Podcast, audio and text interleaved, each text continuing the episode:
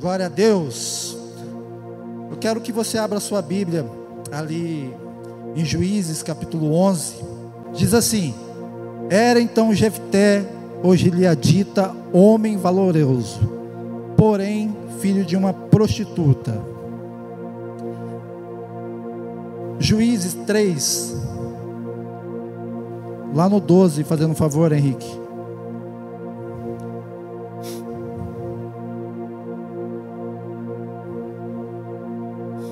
Porém, os filhos de Israel tornaram a fazer o que era mal aos olhos do Senhor. Então o Senhor fortaleceu a Eglon, rei dos Moabitas, contra Israel, porquanto fizeram o que era mal aos olhos do Senhor. E reuniu consigo os filhos de Amon, os Amalequitas, e foi e feriu a Israel, e tomaram a cidade de Palmares. Palmeiras, né? E os filhos de Israel serviram a Eglon, rei dos Moabitas, 18 anos. Então os filhos de Israel clamaram ao Senhor, e o Senhor lhes levantou um libertador, a filho de Gerá, filho de Gemim, homem canhoto. E os filhos de Israel enviaram pela sua mão um presente a Egron, rei dos Moabitas, somente até aí. Queridos, em Juízes capítulo 11, no versículo 1, há uma palavra que muito me encantou, e é o que eu quero ministrar para vocês. Prometo que vou ser breve. Diz assim: Era então Jefeté, o gileadita, homem valoroso. Porém, essa é a palavra. Porém, filho de uma prostituta.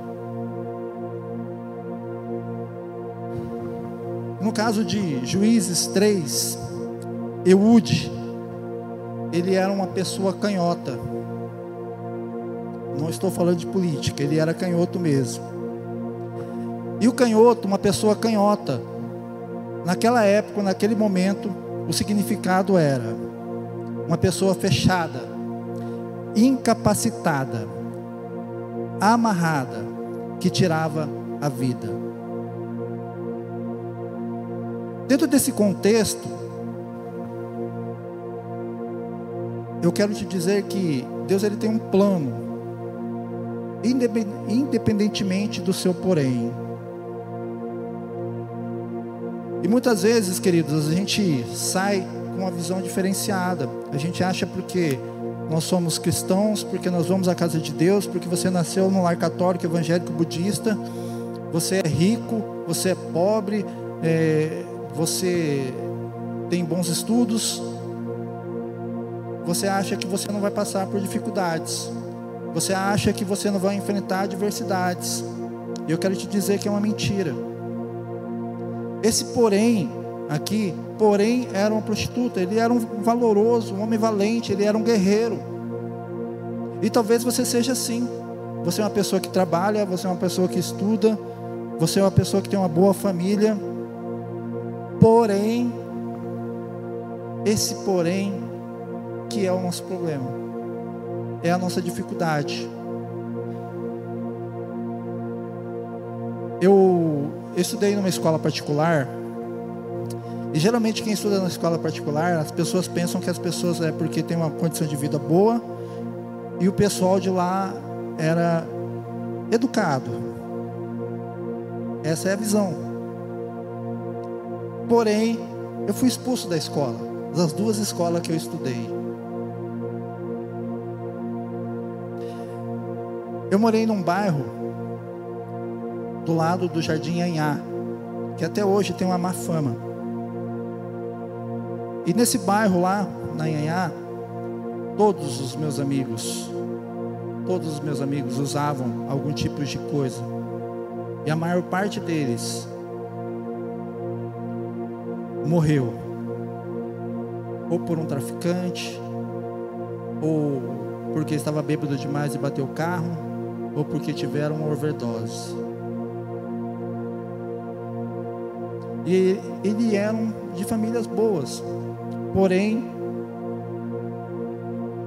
naquele momento, eles estavam perdidos. Naquele momento, eles não tiveram um encontro com Deus. Eu me lembro de um menino chamado Erasmo, que era um dos guris que eu mais gostava. A gente ia na EBI, domingo de manhã, cara. E a gente ia lá, cara. A gente ia, a gente não estava lá presente de corpo e alma e espírito, a gente ia lá. E esse menino, a mãe dele sempre falava para ele: a conversação corrompe um bom costume. E ele ouviu aquilo lá durante muitas vezes. Que a mãe dele falou, porém ele não entrou dentro do coração, não entrou dentro da mente dele. O Erasmo, com 17 anos, ele foi assassinado com sete tiros na saída da escola. Você está falando, ah, Marcelo, isso é para me emocionar? Não, cara, não é para te emocionar, não é para mexer com você. É porque eu estou te falando que é um porém dentro da sua vida. Eu não sei. Você veio para cá, você foi convidado por alguém, o Espírito Santo ministrou no seu coração, você chegou até aqui. Porém, às vezes está passando por um tipo de dificuldade. Às vezes é a ausência do seu pai, às vezes é a ausência da sua mãe, ou seu pai e a sua mãe moram junto e tem um relacionamento complicado, ou a sua família está desempregada, ou porém você sente saudade de uma pessoa que morreu, ou porém o seu relacionamento, o seu namoro não é um namoro santo, um namoro digno,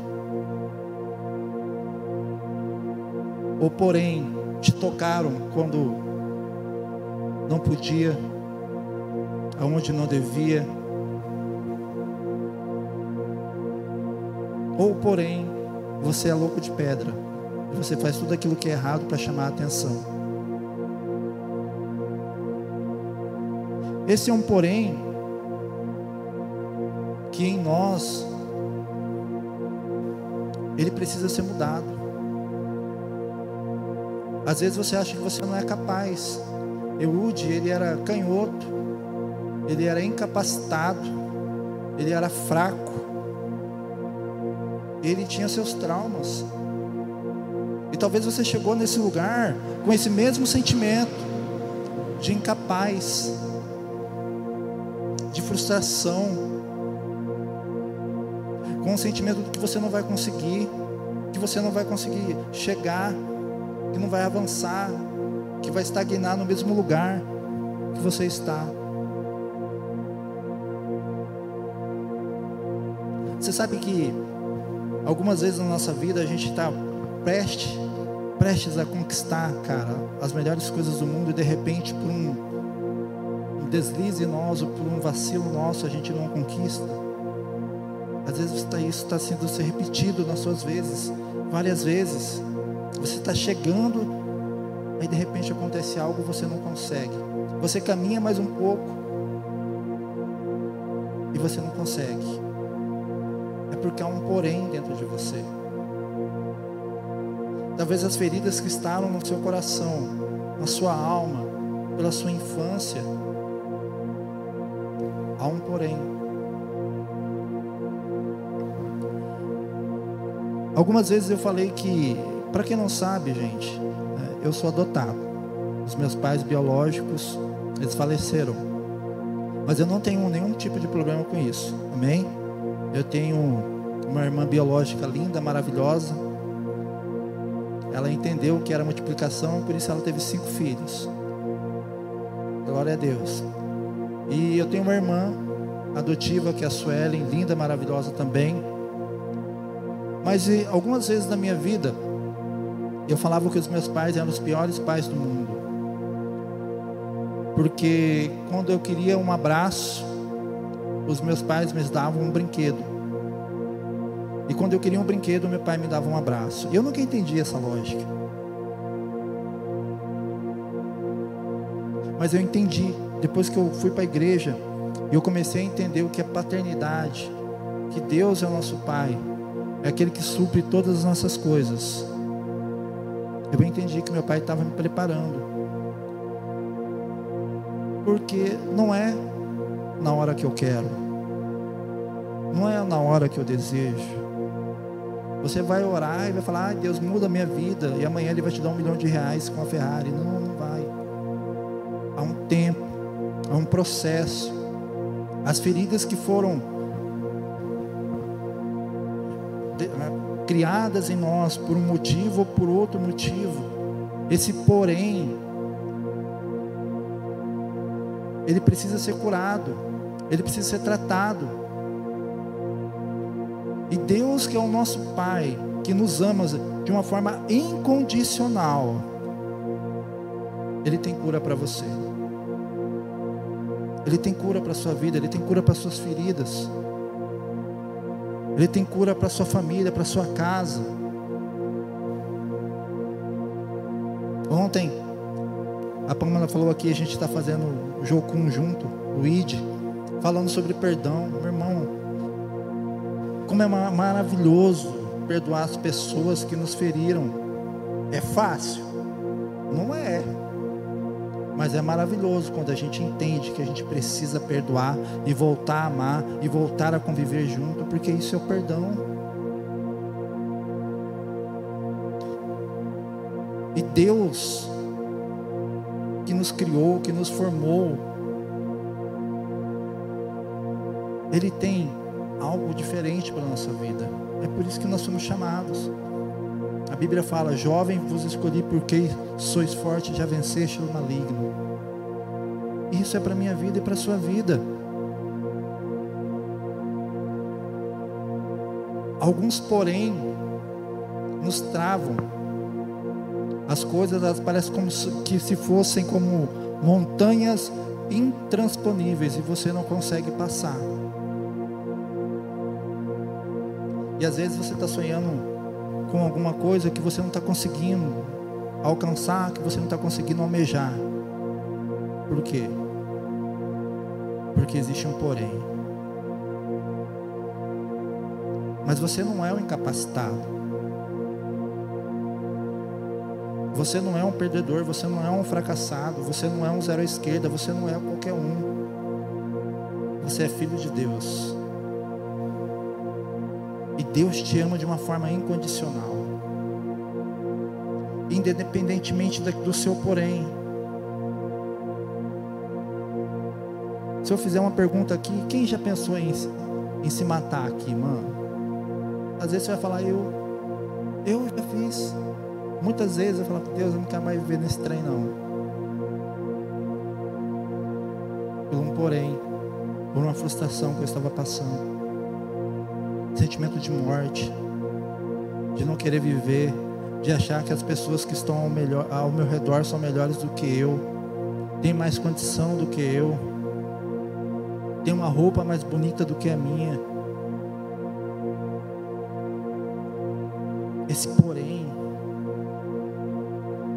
ele pode ser limpo e liberto, ele pode ser curado através de uma palavra. Qual palavra? A palavra de Cristo.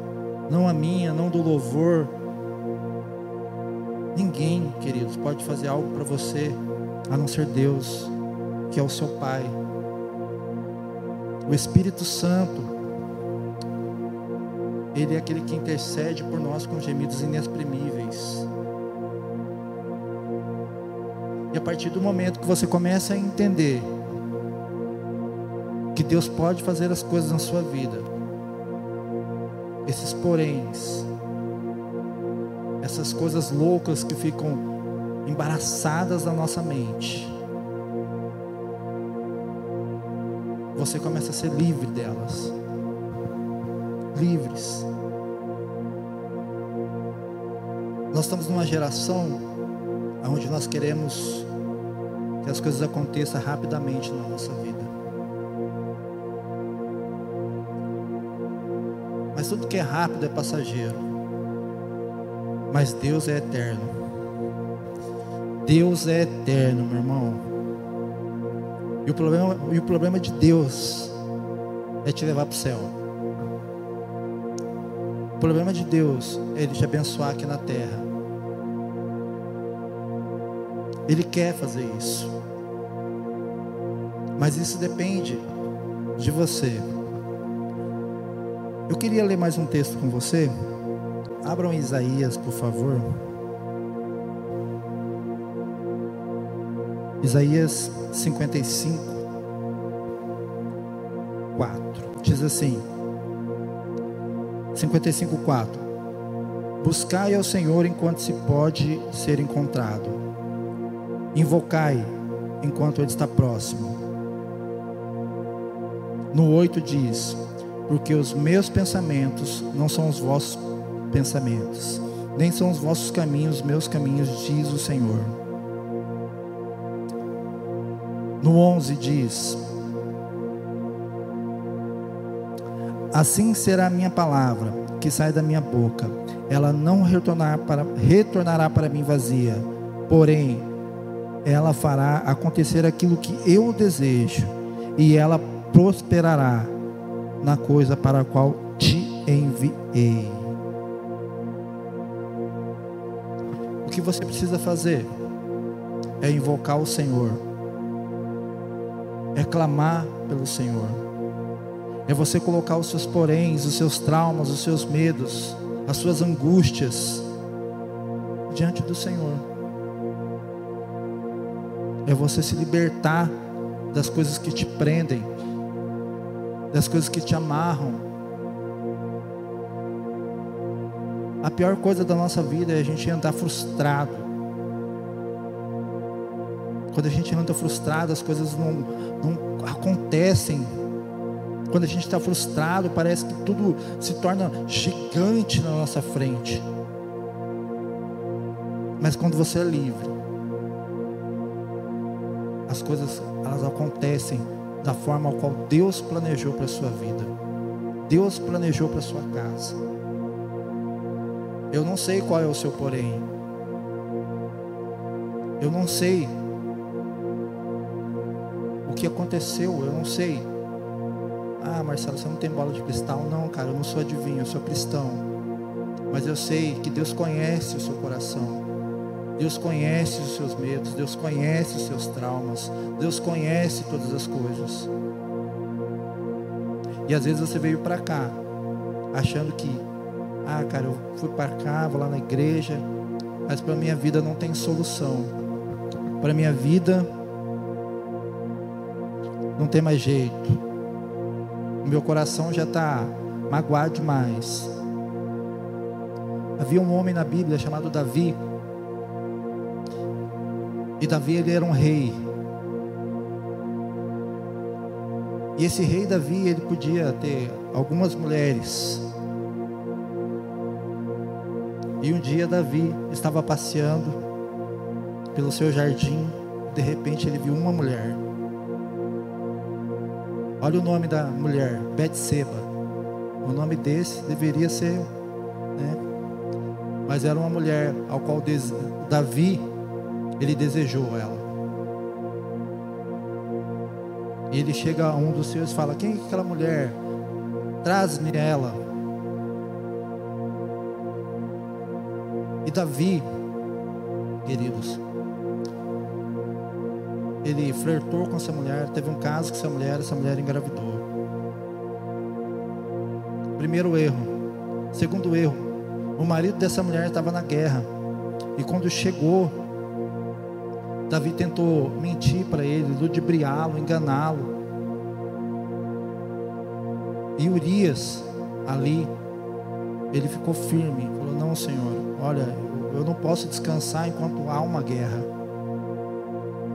Então Davi escreve uma carta, coloca Urias na frente da infantaria e Urias morre. Davi adulterou, Davi matou um homem.